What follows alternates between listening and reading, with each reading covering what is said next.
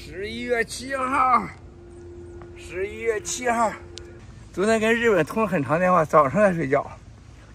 日本的一家人家，真是俺好战友，我是好朋友，几十年了。上人家家去，都要邀请一起跟全家人洗那个，洗一起那个泡浴的哈，贾库西。哎呀，想起来是吧？真是太长时间了。日本人对胡锦涛被架走，哇塞，感触良深。咱这位朋友和胡锦涛有私交，每年都写信互相来往的。他说过去这三四年了，给胡锦涛写信没回过，原来都是经过国家允许的来往啊。那么这几天，他通过各种渠道打听了，胡锦涛已经被软禁了，而且胡锦涛现在是强迫治病。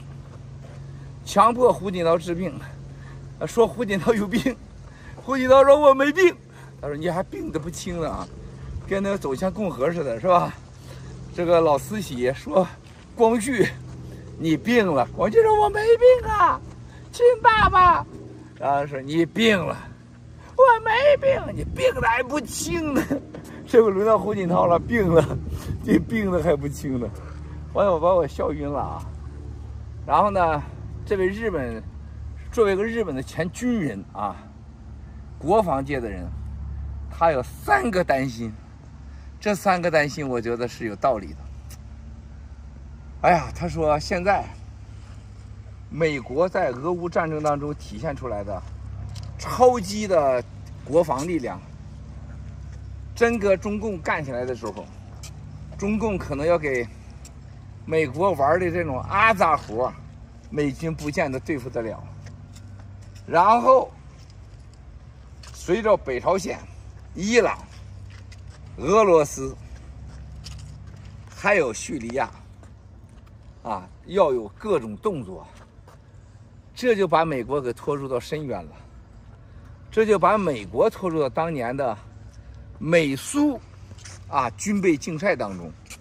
美苏竞竞赛当中，就会把美国的经济、美元彻底拖垮，啊，我觉得是有这种可能的啊，完全有这种可能，啊，这就是一个长期战，短期内，他认为，日本已经深深的感受到中共的威胁，他说日本内部，啊，完全没有信心跟中共打这个仗，啊，他认为连北朝鲜，都敢跟日本胡来，哇塞，这吓人了啊！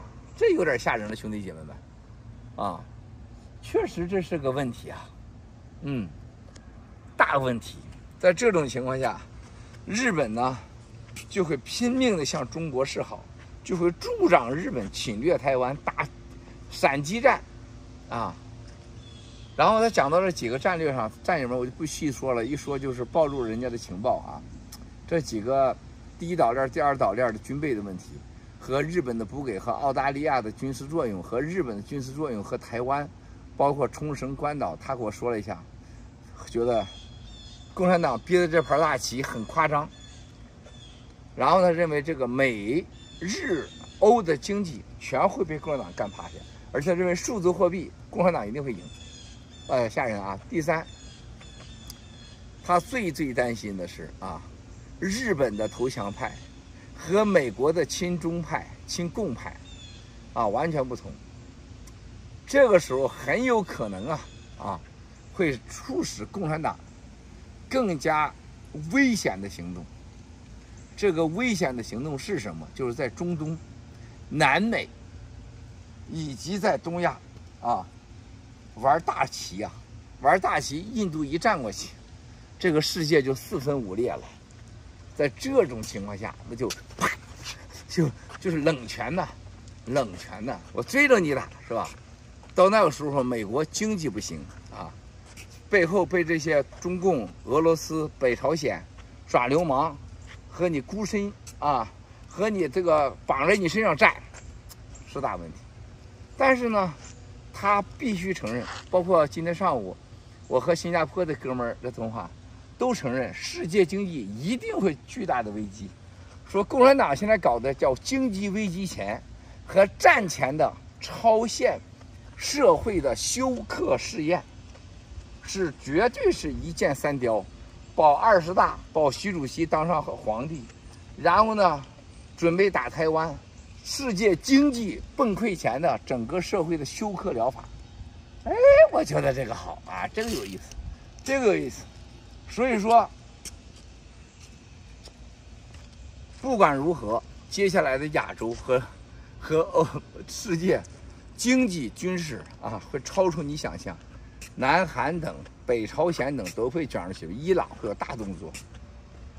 哎呀，我们新中国联邦是唯一在这里边受力的。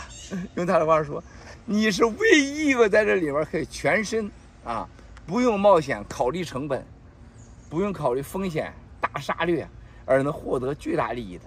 他们真正的知道，世界的未来将是由数字货币。美国的美元真的危了，我觉得大危了。而且美元在大选就两二七十二小时以后会出现大问题，美国经济也会出现大问题。现在美国在全世界这种侵略性的美元政策真的不好，我不知道美国在想什么啊？